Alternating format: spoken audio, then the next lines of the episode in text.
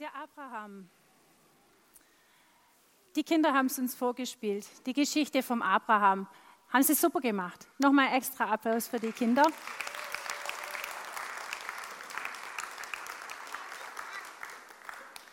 Und der Abraham hat in der Bibel einen steilen Einstieg. Wir lernen ihn kennen. Er ist 75 Jahre alt und das heißt, verlass dein Land, verlass deine Verwandtschaft, Haus, Hof, und zieh in das Land, das ich dir zeigen werde.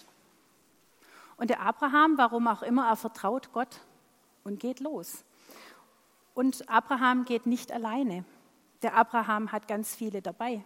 Der hat Familie dabei, der hat Tiere dabei, Zelte. Da ist richtig was los, wenn der losgeht. Und er hat auch die Verantwortung für alle, die da dabei sind. Er geht vorne draus und sagt, Jetzt geht's los. Er ist eine Art Großunternehmer. Er hat sich was aufgebaut. Er hat Herden, das gehört geplant. Da muss man wissen, wo man hingeht und da muss man wissen, was man tut. Aber dadurch, dass er schon 75 ist, wird es wirklich Zeit für Familie. Er hat keine Nachkommen. Und auch die Sarah ist schon alt und nach menschlichem Ermessen ist da nichts mehr möglich mit Familie und Kinder. Und er fragt sich womöglich, hat sich's gelohnt? Wie soll es weitergehen? Wer soll das alles weiterführen? Wer übernimmt die Verantwortung, wenn ich nicht mehr da bin? Und es steht diese, das Wort Gottes da und er geht. Er lässt sich drauf ein.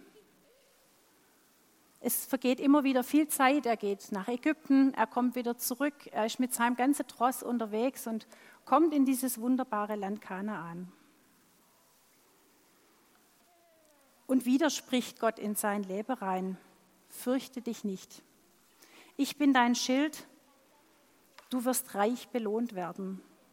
Dein leiblicher Sohn wird dein Erbe sein. Sieh, die Sterne so zahlreich werden deine Nachkommen sein. Und Abraham glaubte dem Herrn und das rechnete Gott ihm als Gerechtigkeit an. Jetzt weiß Abraham ganz sicher, haben wir schon vorher gehört, Gott hat sein Versprechen nicht vergessen. Gott ihn, hat ihn daran erinnert. Abraham vertraut und glaubt. Es wird ihm als Gerechtigkeit angerechnet. Das heißt, Abrahams bedingungsloser Glaube steht über der Tat, über seinen Bemühungen. Die Entscheidung, dass er vertraut, steht über dem, was er alles tut und was er, was er dann in Bewegung setzt. Das wird vorangestellt. Und trotz der vielen, vielen Zeit, die vergeht, und trotzdem, dass er nichts sieht von dem Ergebnis, vertraut er auf Gottes Zusage. Aber wir wissen auch, wie die Geschichte weitergeht. Der Abraham ist halt ein Mensch und er hat Verantwortung und, und er hat ja auch eine Erklärungsnot. Abraham, was tust du da? Es tut sich doch nichts. Du siehst doch, dass das nichts wird. Und er ist eben ein Mensch und er hat menschliche Gedanken und so denkt er, jetzt müssen wir das alles hier mal ein bisschen in Schwung bringen, so kommt die Hagar ins Spiel. Und der Ismael wird geboren. Und so ein bisschen ist es immer seine Hoffnung, dass das doch eine Lösung ist. Er versucht, eigene Lösungen ins Spiel zu bringen. Aber sobald immer der Abraham die Zügel selber so in die Hand nimmt, nimmt es eine ganz komische Richtung. Und irgendwie ist es halt nicht die Lösung, was er sich da so überlegt. Und er muss wirklich dranbleiben. Und als Abraham 99 ist, da spricht Gott wieder zu ihm. Denn Gott ist treu. Und er spricht, ich bin der allmächtige Gott, der alles möglich machen kann. Du sollst vorbildlich und in enger Beziehung zu mir leben. Ich will einen ewigen Bund mit dir schließen und deine Nachkommen zahlreich machen. Könige und ganze Völker werden hervorgehen aus dir.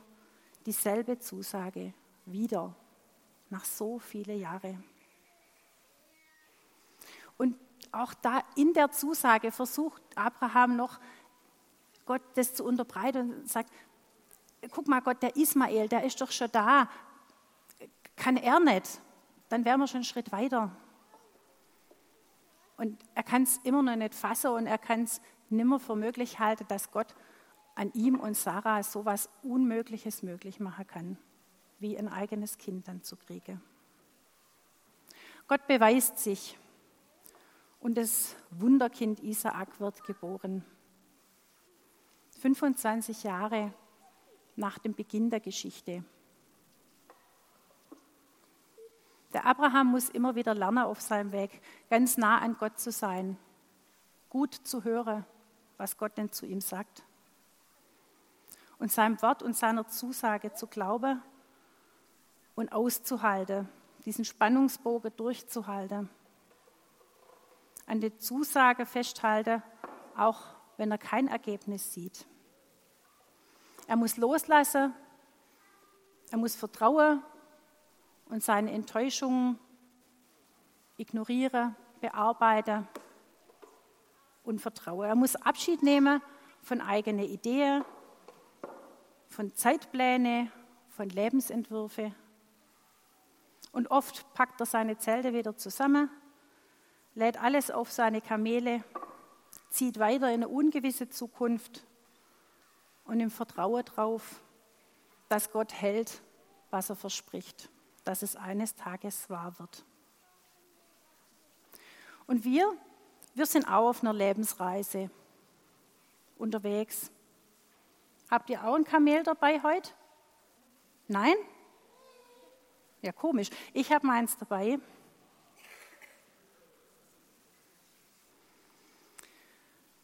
Ja, ich bin jetzt Mitte, nur Anfang 50, Anfang 50.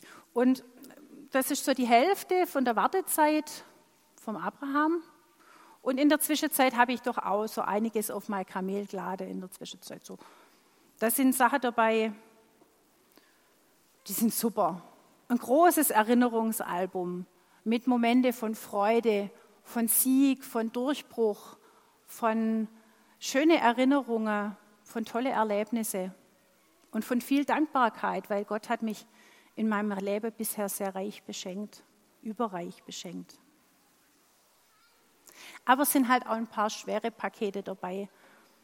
Enttäuschung, Frust, Sorge, alles ist da drauf geladen. Konflikte, Streit, Enttäuschung. Welches Kamel ziehst du hinter dir her? Und so ein Kamel, das ist manchmal ganz schön bockig. Das will dann auch nicht so. Da muss man manchmal ganz schön ziehen. Und es kostet Kraft. Hast du vielleicht auch Abschied nehmen müssen von einem Lebensentwurf oder von einer Planung? Oder hast du Gottes Zusage in deinem Ohr, die nachhalt und nichts, aber auch gar nichts ist passiert bisher? Du hast dich investiert in deinem Arbeitsplatz, in deiner Familie, in der Gemeinde, in deinem Bereich. Wow. Und das Ergebnis ist vielleicht eher mager. Du bist enttäuscht von dir, von Menschen, von Gott. Und du ziehst an dem Kamel und das, das tut halt nicht mit. Das kommt halt nicht hinterher. Da fragen wir uns doch manchmal, lohnt sich das alles? Für was mache ich denn das? Muss ich dieses bockige Viech hinterherziehen? Welches Kamel ziehst du hinter dir her?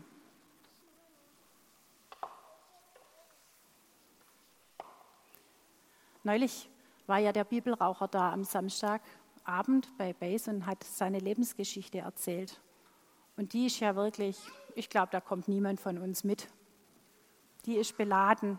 Der braucht eine ganze Kamelherde, um das Zeug hinter sich herzuziehen. Aber eins ist mir hängen geblieben und gar nicht mal in seinem Leben, sondern er hat was erzählt. Er wurde als misshandeltes Kind, als Baby in ein Krankenhaus gegeben.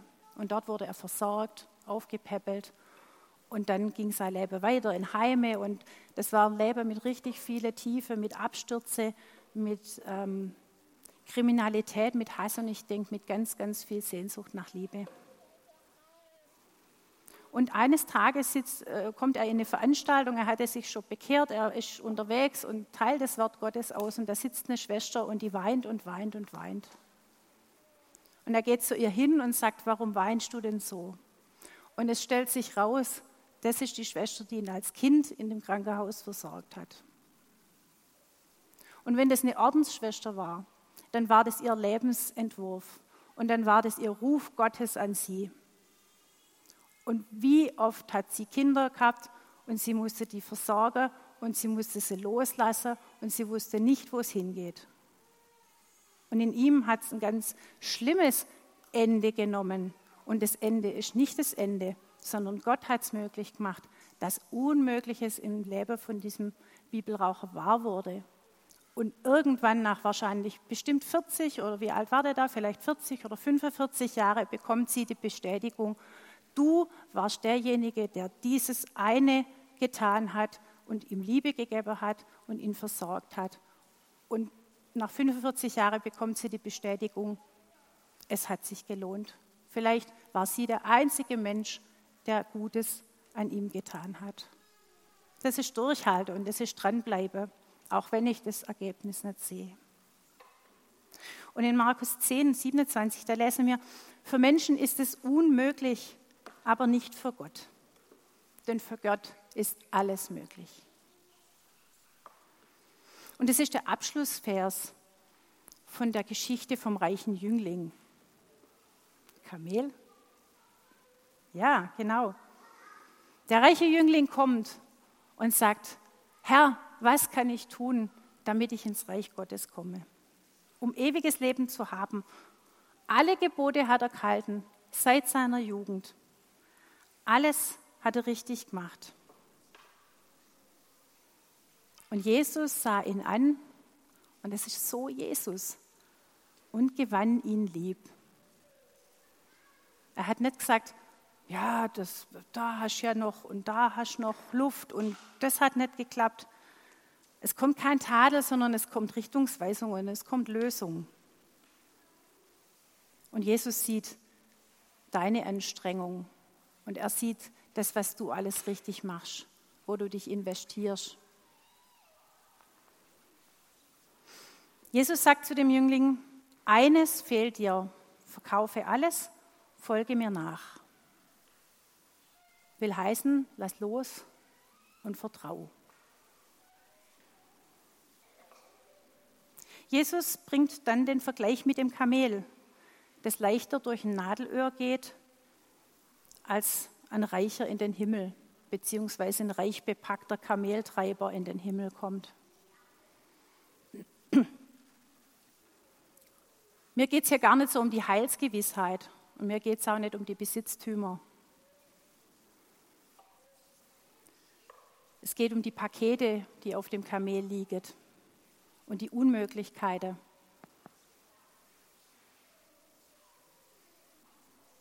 Die müssen wir loslassen. Der Jüngling ist durch eigene Anstrengungen noch nicht zum Ziel gekommen. Er weiß, ihm fehlt noch was. Und der Abraham ist durch die eigenen Bemühungen auch nicht zum Ziel gekommen. Es war ihm nicht möglich. Und dem Jüngling ist es nicht möglich, durch seine eigenen Bemühungen ins Reich Gottes zu kommen.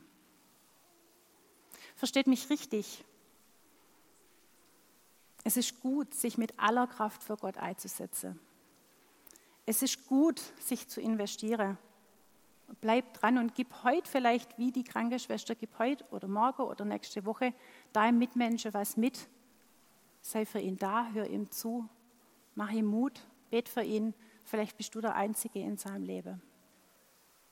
Und Gott wird was draus machen.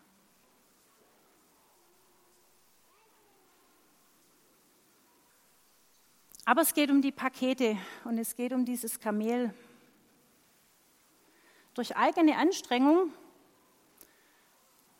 kriegst du vielleicht diese Schnur durchs Nadelöhr Das kriegst du vielleicht noch hin, das ist die eigene Anstrengung. Und dann kannst du ziehen und dann kannst du ziehen. Und das kostet ganz schön Kraft und das dauert auch ganz schön lang.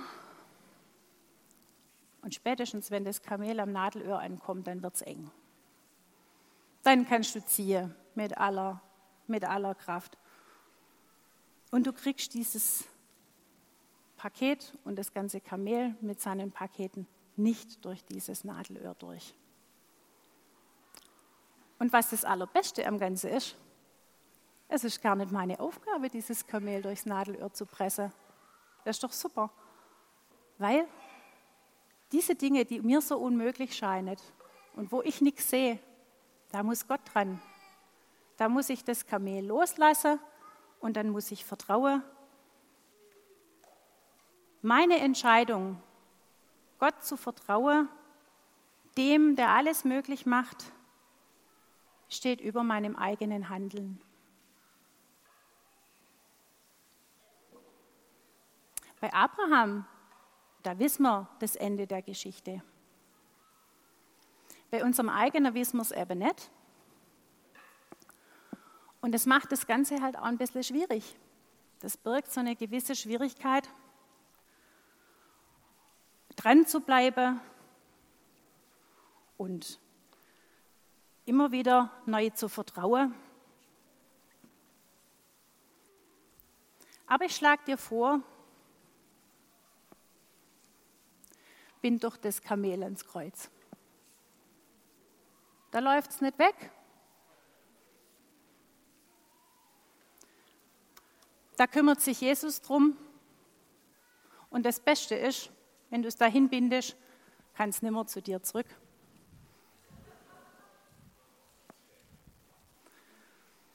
Dort ist gut aufgehoben und ist am allerbesten versorgt. Lass dein Kamel frei und vertraue Gott, dem Gott, der alles möglich macht. Amen.